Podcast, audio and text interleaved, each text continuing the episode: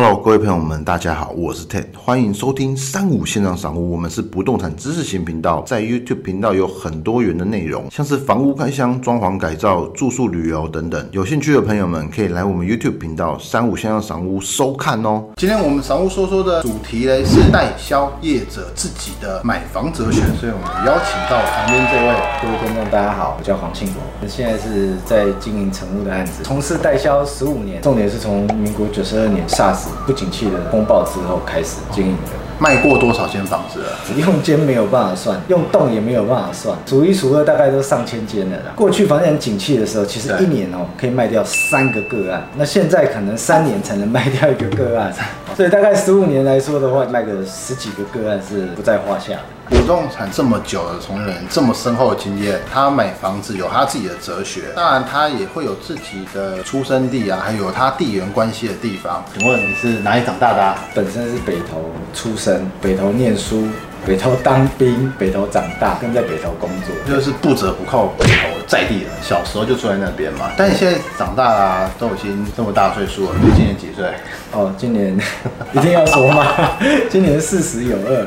那现在住在哪里？当时在北投，哎，它是台北市的一环。对，当然在房价的高涨的情况下，可能我北投买不起，我就会去搜寻周边，跟工作环境。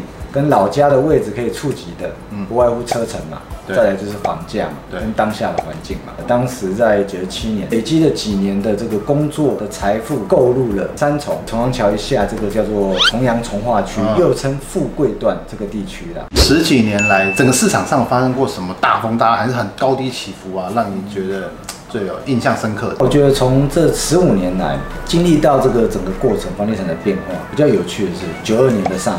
其实当下是没有人在看房子，那时候看房子都还要两个多。那时候上来的时候，房价是超低的，是一个低点。最有感觉是九七年的金融风暴，都又称雷曼兄弟。金融风暴的影响下，哈，它有一些价格上的回档。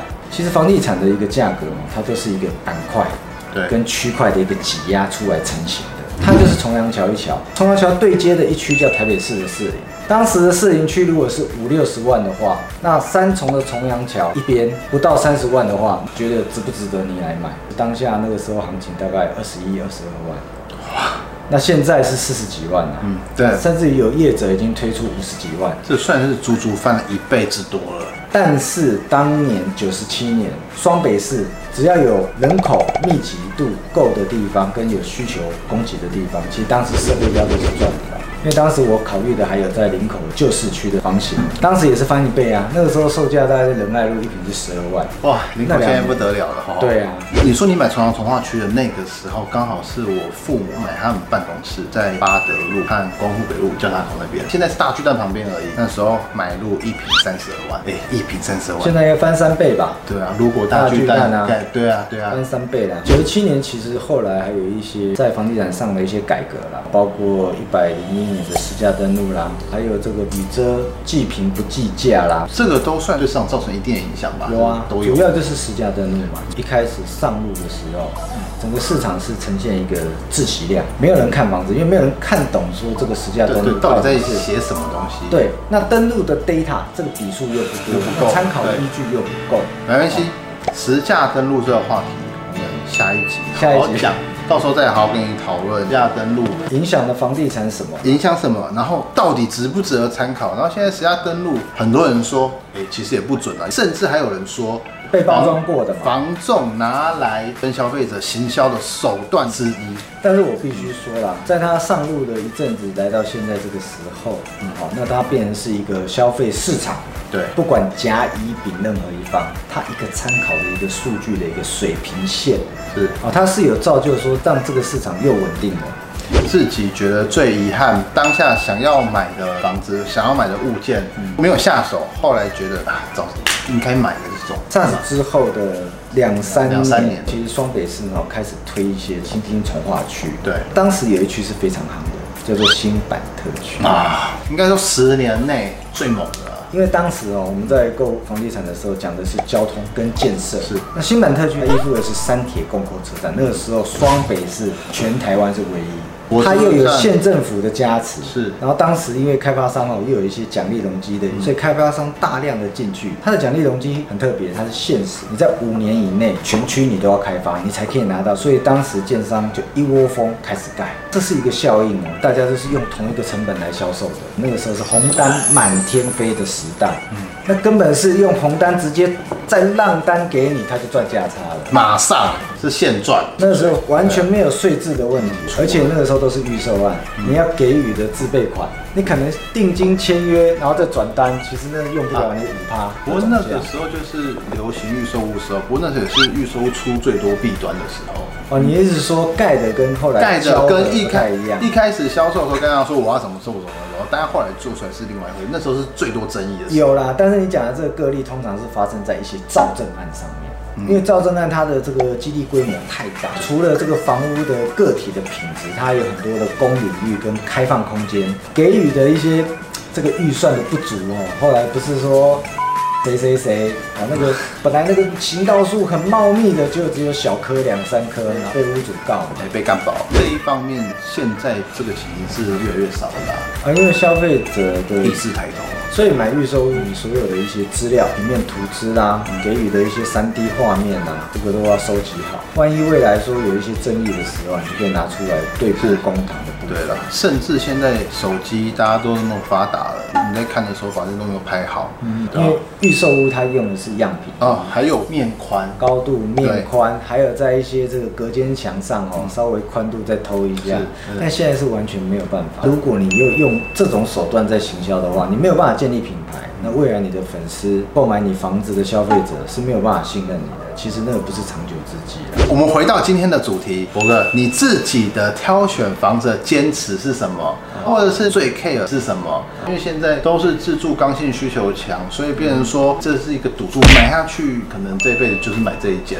预售或成屋概念，首先我个人会比较首重在成屋，但是这是要看预算，是因为它触及的就是你总价的百分之二十的给予方式嘛。首付嘛，但是我首重是看成屋，因为成屋的部分你是看得到、摸得到，那整个环境面哦，你都感觉得到，包括你的邻居是还有一些地下室跟屋顶的一些空间。对所以首先第一个我看的是成功，第二个我个人比较在意的还有坐向的部分。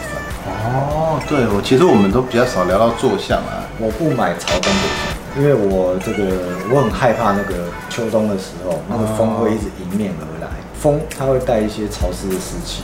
那我个人的皮肤哦敏感，我不喜欢房子里面太潮湿。其实正东西向的我没有觉得不好，可以接受但是西向哦，当然有西西晒晒的课题。夏天前阳台真的是那个不得了，那冷气开到最大哦，室内空间还是蛮闷的。阳台的装潢很快就老化了，那个也也石材啊会，因为它砖啊日晒雨淋。对。最后应该说，我个人首重的又是坐北朝南向。对，朝南的房子有什么你觉得特别的？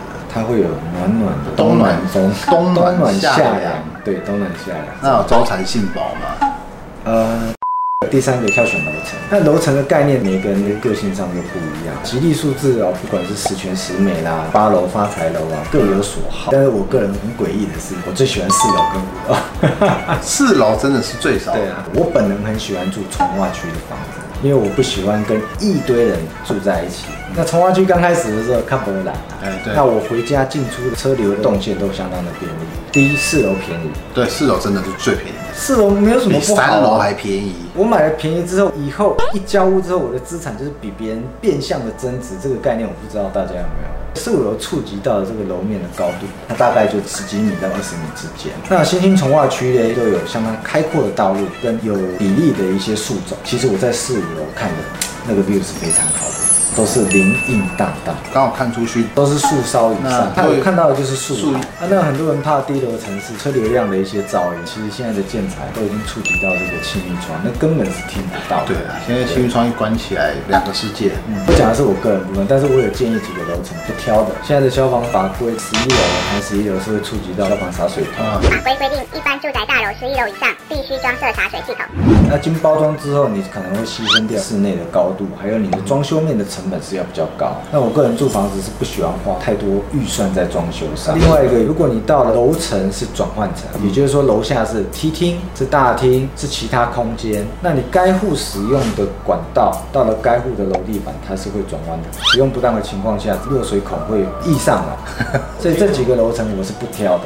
一个房子如果五十平，公设比三十趴，我的房屋有多少？三十五平。对，一般消费者只知道哦，我这个房屋扣掉公设之后，我有三十五平，但是三十五平不代表使得面积或使用面积可使用，对，是。使用面积也有分室内跟室外啊，对，所以三十五平里面就含括了主建物跟附属建物，附属建物里面就有阳台，对，那阳台分前阳台跟工作阳台，那还有一部分叫什么？雨遮，雨遮，嗯，土星环的房子有听过吗？土星环，哦，土星外面有个光环嘛，对，这里要我举例的话，比如说红树林海纳窗，比较塑造外观的产品，通常会利用阳台、雨遮跟一些附属建物面积搭建它的豪华外观，但是那个会牺牲掉得房率。会买海纳窗的产品的人不会在意这个。哦，OK，所以我个人买房子首重就是说，这房子的雨遮不能超过一平，但是市售上的房超过三平是标准。打五平，那个叫做奢侈。那你知道，宇宙面积是跟你房价的原单价、室内面积的单价是一并计算的。嗯，你拿室内的钱去买室外的阳台或雨遮，是那买阳台就算了，你还用得到。买雨遮那个是走不出去的。最后讲一下，如果要买预售屋的话，一定要注意的事情。你会偏向新城屋嘛？可是新城屋已经一定要有自备款，自备款要两层。其实两层是很危险，你可能要有三层，能带老八层带。八层留一层做装潢，没有那么多有自备款的人，那他们会选择预售的话，还是希望给会选择预售的朋友们有一些良心建议。嗯，以前的一些环境下，都是造就预售屋完工之后不完整。所以我们首重讲的就是买预售屋，你要针对有品牌的建商。第二就是说，你首付跟分期付款的部分，建商有没有给予一些条件比较好，的如说在月付金的部分，或者在自备款的部分呢，给予无息的一些补助。那第三个，我想因为景气又比较好了。嗯，比如说 A 七，啪啪啪，哇，随便二十案。那江翠从化区，那也是啪啪啪三十案。那到底你要买谁？所以我们刚刚已经过滤嘛，品牌跟付款条件。最后，在开发商他为了让这个房子好行销，所以他控制总价之后，就是控制可售平数，进而就会去产生一些三十平不到的三房一卫浴或三房两卫浴。要注意的是说，这些产品在使用上哦，大家可能。